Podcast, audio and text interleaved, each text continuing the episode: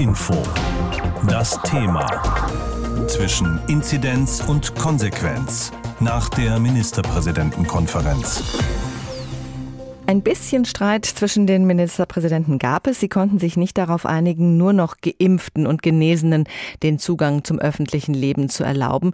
Das hätten einige Ministerpräsidenten gerne umgesetzt. So gilt aber weiterhin 3G. Geimpft, genesen und getestet geht's ins Restaurant oder ins Kino oder ins Fitnessstudio.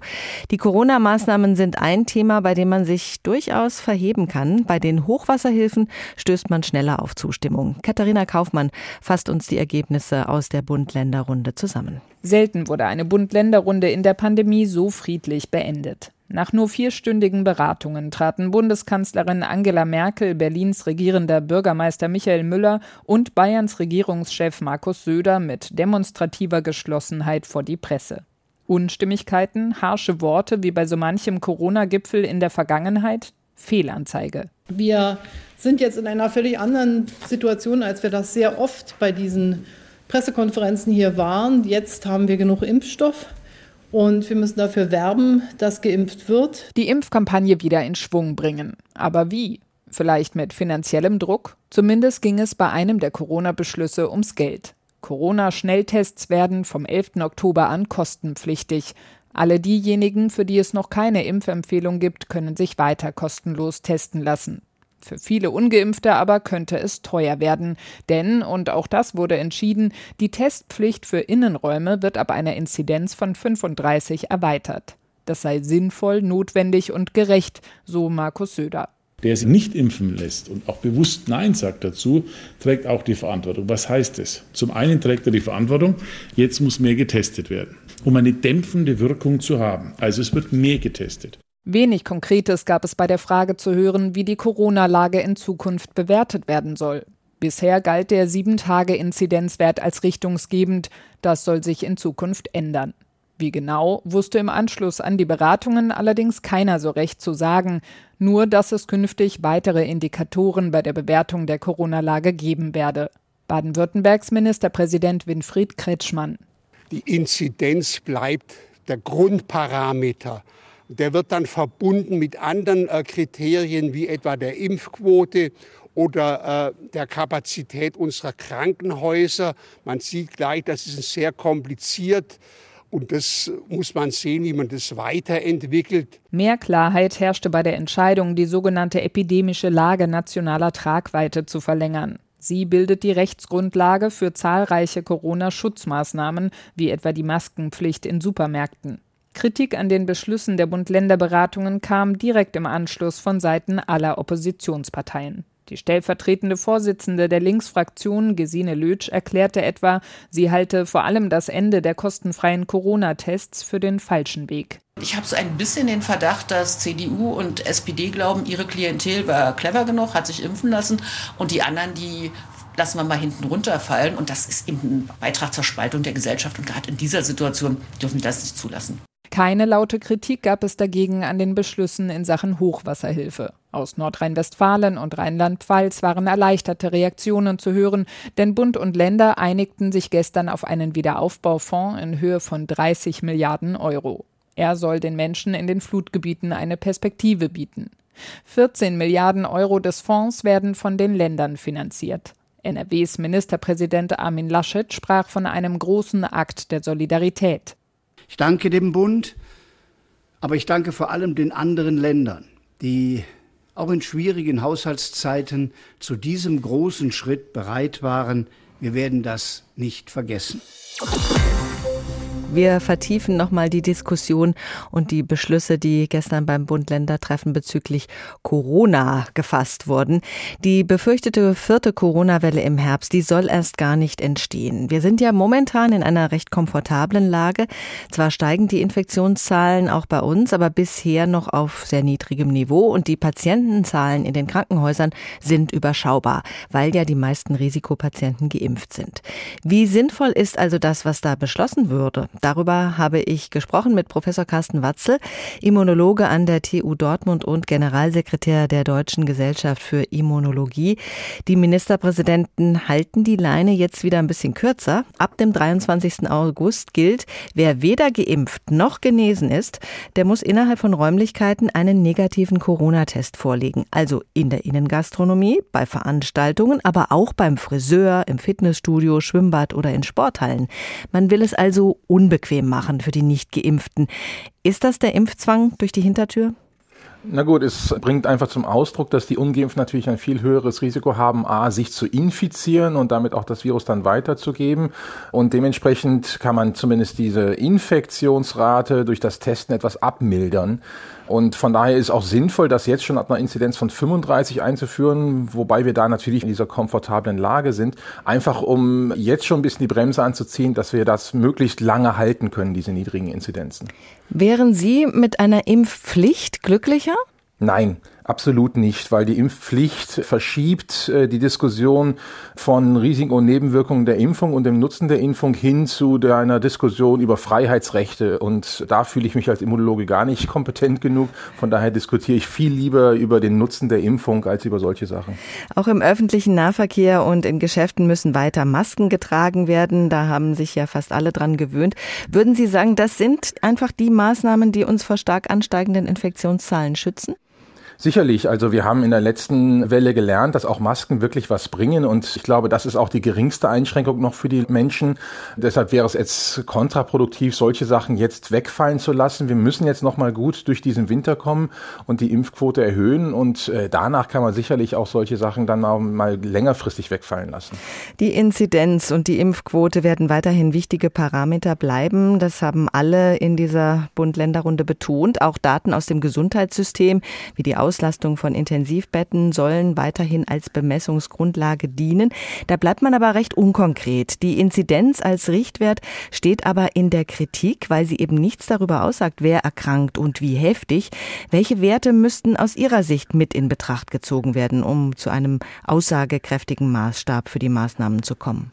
Zum einen ist es wichtig, dass wir die Inzidenz als Leitindikator beibehalten, weil das das Infektionsgeschehen am besten wiedergibt und auch am aktuellsten wiedergibt. Wenn wir uns nur zum Beispiel auf die Krankenhauseinweisung oder Intensivstationenbelegungen beschränken würden, würden wir immer zwei bis drei Wochen zu spät reagieren. Es ist natürlich richtig, dass äh, eine Inzidenz von 100 nicht mehr die gleiche ist wie vor einem Jahr und dementsprechend muss sie angepasst werden. Und da müssen Sachen rein wie die Impfquote, gerade auch die Impfquote bei über 60-Jährigen, weil die halt ein hohes Risiko haben, schwer zu erkranken. Und ich muss natürlich gucken, wie viele Leute landen denn wirklich im Krankenhaus. Und das sind die beiden Parameter, die das ergänzen müssen. Und ich hätte mir ehrlich gesagt auch ein bisschen mehr Konkretes gewünscht bei dieser Runde, dass man schon sagt, wo es denn hingehen soll weil aktuell gibt's ja nur diese Empfehlung ab 35, aber was dann weit darüber passiert, da hat man sich ja sehr bedeckt gehalten. Hm, was hätten Sie sich da gewünscht? einen etwas genaueren Fahrplan, äh, dass man auch sagt, was passiert denn jetzt, wenn es nicht 35, sondern vielleicht 350 ist bei der Inzidenz? Welche Maßnahmen müssen wir denn jetzt machen? Es wurde diese 2G-Sache angesprochen, sprich, dass die Getesteten dann irgendwann ausgeschlossen wären. Das ist bei ganz hohen Inzidenzen irgendwann auch sinnvoll. Aber das wurde ja wahrscheinlich auch aus wahlkampftechnischen Gründen ein bisschen ausgeklammert. Bund und Länder wollen die epidemische Lage von nationaler Tragweite über den 11. September hinaus verlängern. Der Bundestag muss da noch zustimmen. Ist das aus Ihrer Sicht gerechtfertigt? Wir sehen aus Großbritannien zum Beispiel, wenn man gar keine Maßnahmen mehr hat und rein auf Freiwilligkeit setzt, dass dann die Zahlen erstmal sehr stark durch die Decke gehen. Da waren Inzidenzen von über 500 und dann infizieren sich natürlich besonders die, die noch nicht geschützt sind. Es gibt bei uns einige, die sich bisher noch gar nicht schützen können, also die Kinder zum Beispiel unter 12, da gibt's gar keinen Impfstoff. Und ein 50-Jähriger hat zum Beispiel ein geringes Risiko, schwer zu erkranken. Aber wenn ich nur genügend 50-Jährige infiziere, dann landen die irgendwann auch in größeren Zahlen im Krankenhaus. Deshalb fände ich es sinnvoll, auch äh, jetzt noch weiter etwas gegenzusteuern und das nicht alles einfach so laufen zu lassen. HR Info. Das Thema. Zwischen Inzidenz und Konsequenz nach der Ministerpräsidentenkonferenz. Bei dieser Konferenz war Corona ein Schwerpunkt. Klar, wenn die Reiserückkehrer wieder im Land sind und die Impfungen weiter so schleppend vorankommen, dann könnte es im Herbst eine vierte Welle geben, so die Befürchtung. Und so weit will man es nicht kommen lassen. Ich habe heute Morgen mit Barbara Kostolnik in Berlin darüber gesprochen. Die 3Gs sind die besten Freunde in der Corona-Bekämpfung. Genesen, getestet und geimpft. Bleibt da alles beim Alten? Wer zu diesen Gruppen gehört, kann alles machen weiterhin? Im Prinzip ja. Die 3G-Regel erlaubt genau das. Wer geimpft, genesen oder getestet ist, und damit ist natürlich negativ getestet gemeint, der kann weiter alles machen. Also in Restaurants gehen, ins Theater, zum Friseur, ins Fitnessstudio, auch wenn natürlich weiterhin gilt, die AHA-Regeln plus Lüften müssen natürlich eingehalten werden. Das ist ganz klar. Und es gilt auch weiterhin eine Maskenpflicht im öffentlichen Personennahverkehr und im Einzelhandel, weil die Pandemie ja eben immer noch nicht vorbei ist und im Herbst diese vierte Welle droht, die man auf jeden Fall mit diesen ganzen Maßnahmen abschwächen will, wenn man sie schon nicht verhindern kann. Mhm. Großes Diskussionsthema waren die kostenfreien Tests, bisher kostenfrei. Ab wann sind sie dann jetzt kostenpflichtig? Man sollte sich den 11. Oktober anmerken im Kalender, wenn man nicht geimpft ist. Nämlich ab dem muss jeder und jede für die bisher kostenlosen Bürgertests zahlen. Die Tests braucht man allerdings auch schon vorher, und zwar ab dem 23. August. Ab da nämlich gilt in öffentlichen Innenräumen, dass da nur mehr rein darf, wer entweder geimpft, genesen oder eben getestet ist. Und zwar immer dann, wenn die Inzidenz die 35 übersteigt. Das ist ja in einigen Landkreisen in Deutschland bereits der Fall. Also da ist dann 3G mit Testpflicht. Die 35, die muss man sich dann also auch merken.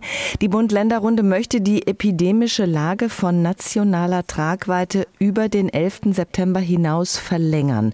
Da darf der Bundestag dann noch ein Wörtchen mitreden. Er muss diese epidemische Lage von nationaler Tragweite feststellen. Wie stehen die Chancen dafür? Die stehen sehr gut. Das war gestern auch ziemlich klar und da waren sich auch bei den Ministerpräsidentinnen und Ministerpräsidenten die meisten sehr einig. Der Bundesgesundheitsminister hätte das ein bisschen anders gesehen, aber die Verlängerung wird ziemlich sicher kommen. Dazu muss der Bundestag zu einer Sondersitzung zusammenkommen Ende August und dann wird darüber abgestimmt und es besteht eigentlich kein Zweifel, dass die Abgeordneten mehrheitlich für die Verlängerung dieser epidemischen Lage stimmen werden. Auch die Kanzlerin hat ja gestern noch mal betont, die Pandemie ist immer noch da mit dem Delta-Virus, das hoch ansteckend ist und eben diese vierte Welle auslösen kann und deswegen wird das wohl sehr sicher verlängert. Diese epidemische Lage von nationaler Tragweite, das ist so ein äh, doller Satz. Was genau bedeutet das? Also das braucht es, damit Bund und Länder weiterhin die Corona-Maßnahmen erlassen können, und zwar über Verordnungen. Alle drei Monate muss das ja überprüft werden, laut Infektionsschutzgesetz, ob diese pandemische Lage fortbesteht. Und das wird auch passieren. Damit wird dann die Bundesregierung und die Länder werden befähigt, schnell zu handeln, sonst wäre das ja immer ein langer Prozess und die Zeit hat man in der Regel in der Pandemie eben nicht. Bei den Hochwasserhilfen, die gestern ja auch beschlossen wurden, kam da alles wie erwartet. Bund und Länder packen ein riesengroßes Paket? Es kam alles wie erwartet. Es wird einen Fluthilfefonds geben. Die Schäden belaufen sich auf geschätzte 30 Milliarden Euro. Und Bund und Länder werden einen Fonds auflegen über 28 Milliarden. Sie befüllen diesen Fonds quasi und zwar jeweils zur Hälfte. Zwei Milliarden die da fehlen, die trägt der Bund alleine. Das ist dann vor allem vor Infrastrukturmaßnahmen, Schienenverbindungen, Leitungen und so weiter. Da ist ja sehr, sehr viel kaputt gegangen und das trägt dann der Bund allein. Der Druck auf diejenigen, die sich nicht impfen lassen möchte, der steigt. Und das ist durchaus umstritten. HR Info. Meinung. Lothar findet, das mit dem Druck, das ist der richtige Weg. Was für eine Zahl. 55,1 Prozent der Bevölkerung in Deutschland sind inzwischen gegen Corona geimpft. Das ist eine deutliche Mehrheit. Es geht jetzt nicht mehr um Privilegien für Geimpfte oder Sanktionen für Nichtgeimpfte. Es geht um das demokratische Prinzip, nach dem die Mehrheit entscheidet. Das öffentliche Leben in Deutschland und der Schutz vor der Pandemie müssen sich am Willen dieser Mehrheit ausrichten. Einer Mehrheit, die geimpft ist und die ihren Alltag zurückhaben will. Mit Maske zwar, aber ohne Lockdown und ohne Ausgangssperre. Mit funktionierenden Schulen, lebendigen Kitas, mit Kneipen und Kinobesuch wie früher. Seit fast acht Monaten kann man sich jetzt bei uns impfen lassen gegen das Virus. Kostenlos, ohne große Nebenwirkungen und inzwischen ziemlich zügig. Wer sich bis heute also noch immer keinen Termin besorgt hat für die Spritze, den können wohl auch teure staatliche Aufklärungskampagnen kaum noch überzeugen. Vielleicht eher ganz praktische Nachteile im Alltag. Deswegen ist es gut, dass Bund und Länder das kostenlose Freitesten für Nichtgeimpfte beenden. Es ist richtig, dass sie den Zugang zu Gastronomie und Veranstaltungen bei steigender Inzidenz beschränken auf Geimpfte und Genesene. So will es die Mehrheit, der die Gesundheit wichtig ist und nicht nur die eigene. Zum Glück aber haben die Kanzlerin und die Länderchefs und Chefinnen die absurde Idee von einer Impfprämie für Spätentschiedene offenbar begraben. So tief darf der Staat nicht sinken, dass er auch noch die belohnt, die eines der besten Gesundheitssysteme der Welt kaum zu würdigen wissen. Impfprämien nein, aber Druck auf ungeimpfte, das schon, das sei der richtige Weg, sagt Lothar Lenz. Etwa jeder zehnte Deutsche will sich laut aktuellen Umfragen nicht gegen das Coronavirus impfen lassen. Doch spätestens ab übernächster Woche ist ab einer Inzidenz von 35 geimpft, genesen oder getestet sein die Bedingung für den Eintritt in zum Beispiel Restaurants, Konzerte, Fitnessstudios oder auch manche Fußballstadien. Und da die Möglichkeit zur Impfung kostenlos ist, sehen Bund und Länder künftig auch keinen Grund mehr, die Kosten für die Corona-Tests von der Allgemeinheit tragen zu lassen. Das heißt, heißt, Impfunwillige müssen die verpflichtenden Tests vor bestimmten Freizeitaktivitäten dann selbst zahlen ab dem 11. Oktober. Kritiker argumentieren nun, nun sei sie da, die Impfpflicht durch die Hintertür. Julia Hummelsieb aus der HR Infopolitik-Redaktion hat sich angesehen, wie das heute in den Medien kommentiert wird. HR Info Medienschau Testpflicht für Innenräume ist gleich Impfpflicht durch die Hintertür, insbesondere für Menschen mit weniger Geld, die sich künftig dann doch eher impfen lassen, weil sie regelmäßige Tests nicht bezahlen können. Ich habe Julia vorhin gefragt, kommt dieses Argument auch in den Kommentaren? Ja, in manchen Kommentaren, da klingt das tatsächlich so durch, zum Beispiel in der Rhein-Neckar-Zeitung aus Heidelberg. Die hält den Vorschlag für oberlehrerhaft und falsch und glaubt auch nicht an mehr Impfwillige dadurch. Sie schreibt, die Maßnahme für Tests künftig in die eigene Tasche greifen zu müssen, wird genau nicht dazu führen, dass Menschen, die aus welchen Gründen auch immer bisher eine Corona-Impfung scheuten, das bald nachholen. Corona ist eben in vielfacher Hinsicht auch ein soziales Problem. Viel besser wäre es, die anderen Impfscheuen zu locken statt sie zu gängeln? Wieso keine Spritze ohne Termin beim Einkauf oder vor dem Fußballspiel? Wieso keine kleinen Belohnungen? In anderen Ländern tun genau solche Verlockungen ihre Wirkung. Und die Stuttgarter Nachrichten, die sehen das dann genau andersherum. Zitat, die Maßnahme ist finanzpolitisch richtig und ethisch vertretbar. Die Finanzierung der Tests belastet die öffentlichen Kassen mit Milliardenbeträgen. Gleichzeitig stünde inzwischen jedem gesunden erwachsenen Bürger eine zumutbare und für ihn kostenlose Alternative zur Verfügung, die Impfung. Der Staat ist damit unter riesigen finanziellen Aufwendungen seiner Schutzverpflichtung nachgekommen. Es ist zumutbar, dass derjenige, der dieses vernünftige und solidarische Angebot ausschlägt, stärker an den Kosten des Schutzes der Allgemeinheit beteiligt wird. Wie wird das denn eingeschätzt? Wird diese neue 3G-Regel mit kostenpflichtigen Tests für ungeimpfte dazu führen, dass sich mehr Menschen impfen lassen? Ja, das glauben die meisten eher nicht. Michael Stempfle, der watscht den Beschluss in seiner Meinung in den ARD-Tagesthemen richtig ab. Ganz ehrlich, meinen Applaus gibt's dafür nicht. Im schlimmsten Fall produzieren die Regierungschefs Frust oder sogar Wut, wie er derzeit etwa auch in Frankreich zu erleben ist.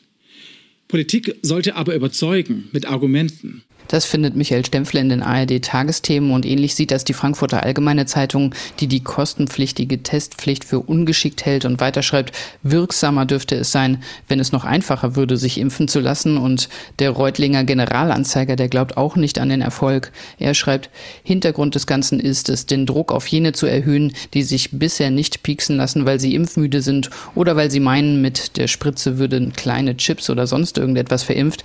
Letztere werden sich auch nicht durch kostenpflichtige Tests umstimmen lassen. Und Zeit Online sieht die Politik nun wahrlich Wasser auf die Mühlen derjenigen gießen, die eine Impfpflicht durch die Hintertür kritisieren. Zitat die politisch Verantwortlichen sollten endlich eingestehen, dass sie hier faktisch auf Zwang setzen, dass sie den Impfgegnern den Alltag so schwer machen, dass sie ihren Widerstand gegen die Spritze aufgeben. Auch wenn das keine bequeme Botschaft an die Bevölkerung ist, Politik bleibt nur glaubwürdig, wenn sie den Menschen klar und offen sagt, was sie tut. HR Info. Das Thema. Wer es hört, hat mehr zu sagen.